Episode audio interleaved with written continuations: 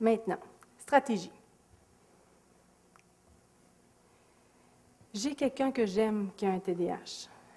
Je suis un professionnel, je veux l'aider dans ma profession. Deux situations où est-ce qu'on est aidant. Qu'est-ce que je fais? Je le laisse-tu se planter ou je l'aide? Et jusqu'où je vais l'aider? Est-ce que je vais faire à sa place? Sais, mon jeune, là, il en arrache pour faire son travail de recherche. Je pourrais peut-être le faire à sa place, dans le fond. Pensez-vous que je vais l'aider? Non. Donc, il y a tout l'équilibre entre je le laisse faire tout seul, puis il se plante, versus je le fais à sa place et on essaye de se positionner là-dedans. Et ce qu'on sait, c'est que plus on peut permettre à l'autre d'apprendre comment s'y prendre, mais qu'on reste là pour l'encadrer, plus c'est efficace. Toutes les stratégies non pharmacologiques et pharmacologiques pour le TDAH ne sont efficaces que lorsqu'elles sont appliquées. Ça devient compliqué quand notre jeune grandit. Le jeune de secondaire 1, c'est encore faisable de superviser pour ses devoirs. Secondaire 4, secondaire 5, cégep. Comme parent, là, tu te fais dire de te tasser. Alors, jusqu'où je peux l'aider, quelle stratégie je peux le mettre en place? Et c'est là où c'est super important aussi de connaître les services adaptés qui peuvent être disponibles pour aussi nous aider de ce côté-là. Kathleen Nadeau a publié beaucoup de livres sur le TDAH et beaucoup de coaching de TDAH, puis j'aime bien ces essentiels. Structure, stratégie, se simplifier la vie, saine hygiène de vie, succès, dans quoi tu es bon, hein, puis vise cette destination-là et d'aller chercher du support. Dans les trucs organisationnels, on se rappelle, le TDAH est en train des difficultés d'organisation. Je vais perdre mes choses. Et une chose qu'on sait aussi, c'est quand on ne les voit plus, elles n'existent plus. Une enveloppe avec un compte à payer qui est rendu dans un tiroir n'existe plus. Un devoir à remettre qui est dans le tiroir n'existe plus. Alors, les gens qui ont un TDAH ont découvert ça assez vite. Il faut que je le voie.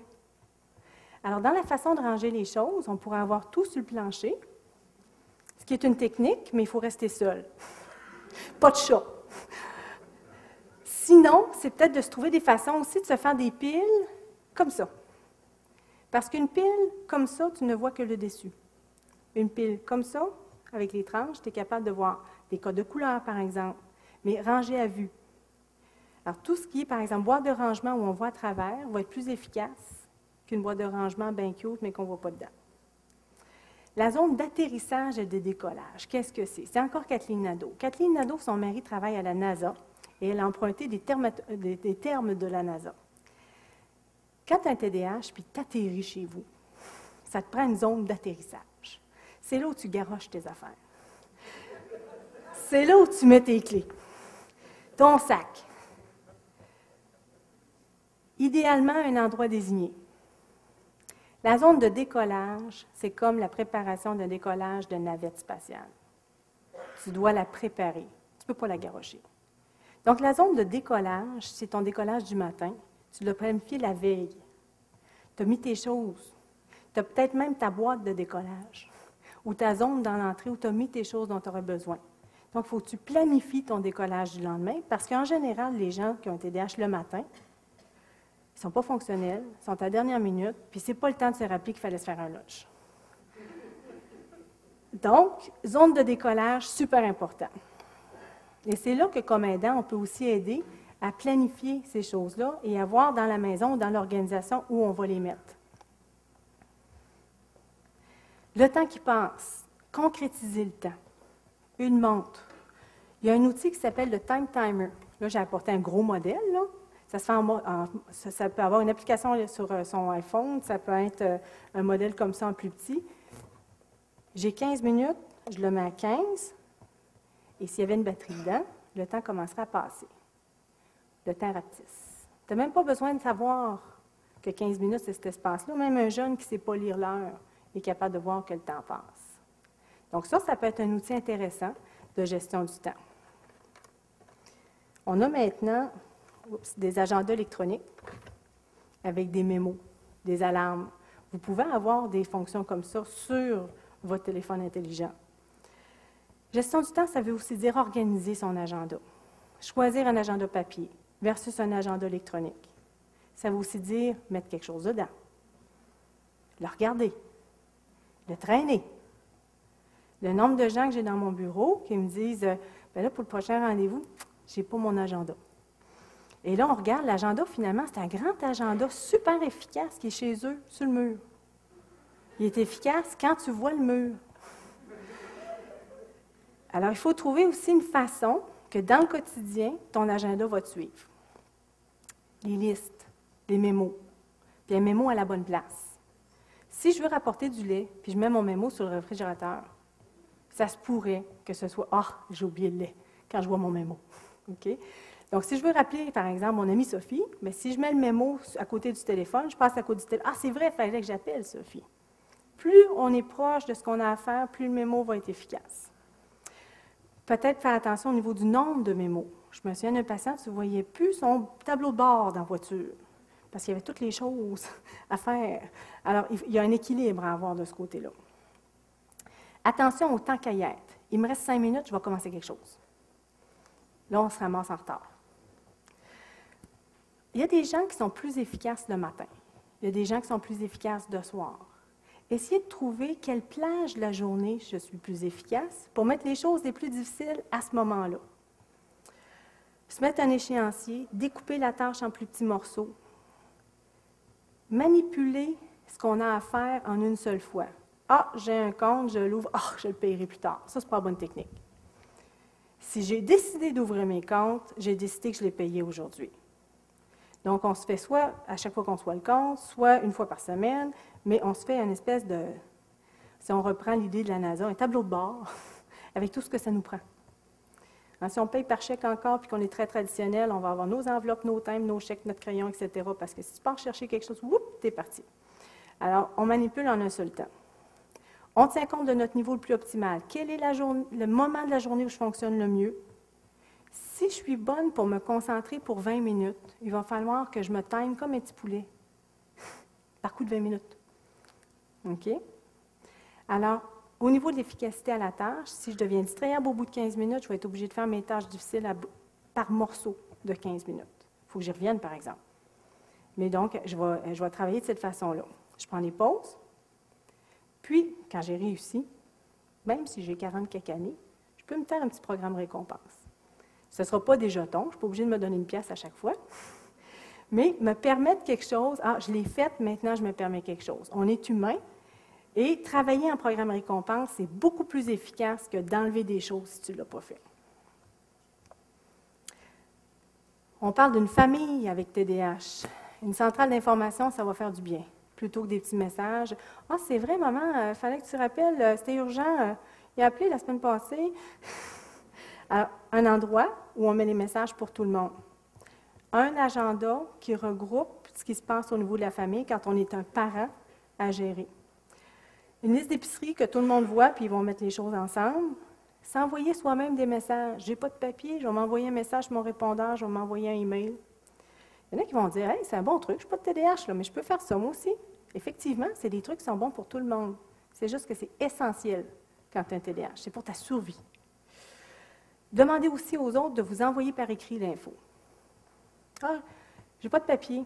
Tu peux en avoir un, mais c'est pas grave. Hein? Tu m'enverras un courriel. Ça vous fait un reminder, puis vous faire un copier-coller dans votre agenda électronique. Voyez un peu, là, donnez-vous des outils. Le contact visuel. Si mon enfant est TDAH, puis je l'appelle pour souper, pire, il est en train de jouer Xbox. Je ne suis pas dans la même pièce ça serait une très bonne idée que je commence par un contact visuel. Ensuite, un contact verbal. Ça peut être un contact tactile aussi, mais ce n'est pas la claque d'en face. il y en a trop souvent de ça. À un moment donné, on ne sait plus comment s'y prendre. On peut débordé. Puis ces jeunes-là, surtout les grands hyperactifs opposants, sont plus souvent battus que les autres. Donc ça, ce n'est pas la bonne technique, c'est clair. Mais par contre, le contact tactile, c'est important ce que j'ai à dire. Ça va s'il y a six ans. Mon chum, ça ne passera pas. OK? Donc, d'adapter aussi. Mais pensez votre message. Là, je vais être macho. Nous autres, les filles, on fait des phrases longues de même. Bien, si ton chum a un TDAH, raccourci. Parce que là, de toute façon, il ne l'a pas entendu. Ça peut être le cas d'un gars aussi, mais je dirais que c'est des choses qu'on entend beaucoup sur le plan féminin. Donc, des phrases courtes, droit au but. Minimiser les sources de distraction.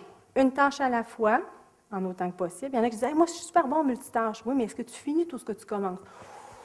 Alors, si tu finis tout ce que tu commences, ça va. Mais sinon, une tâche à la fois.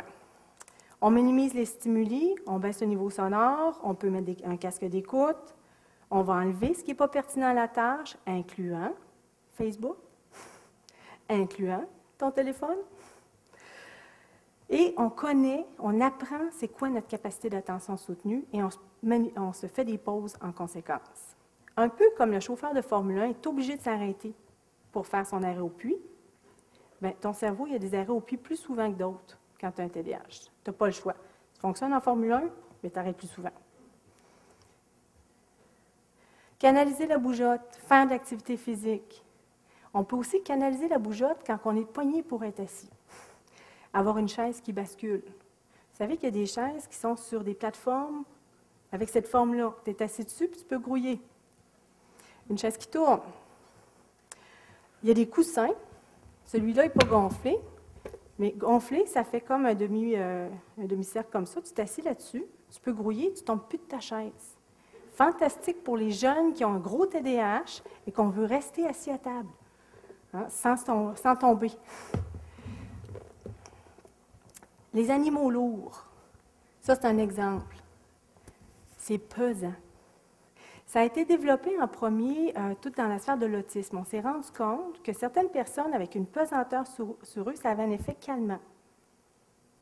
Alors, l'animal lourd, en général, c'est plus le jeune qui aime ce design-là. Ça pourrait être une vieille catalogue de grand-moments qu'on plie, là. Mais une pesanteur sur nos genoux peut amener pour certaines personnes à diminuer la bougeotte. Canaliser la bougeotte sans déranger tout le monde autour. Ça, ça s'appelle un tango quelque chose qu'on peut manipuler. Ça change de forme. Ça fait un petit bruit en réunion, ça peut être achalant. Puis ça peut être moins pire qu'un crayon fait. Une balle de stress, tant qu'on ne la lance pas, ça va. Et se donner des pauses. On se lève, on s'étire.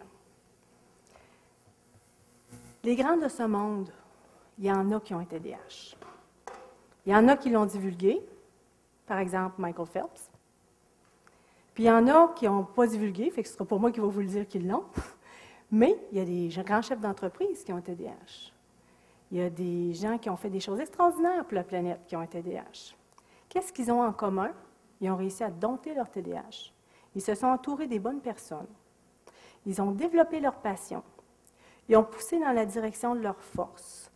Ils sont allés chercher des défis là où est-ce qu'il y en avait, puis là où est-ce qu'ils étaient capables de les relever. Puis ils ont gardé le fun le plaisir dans leur vie. Et quand il y en avait besoin, ils sont allés chercher de l'aide. ça, c'est le message, je dirais, important que ces gens-là nous transmettent.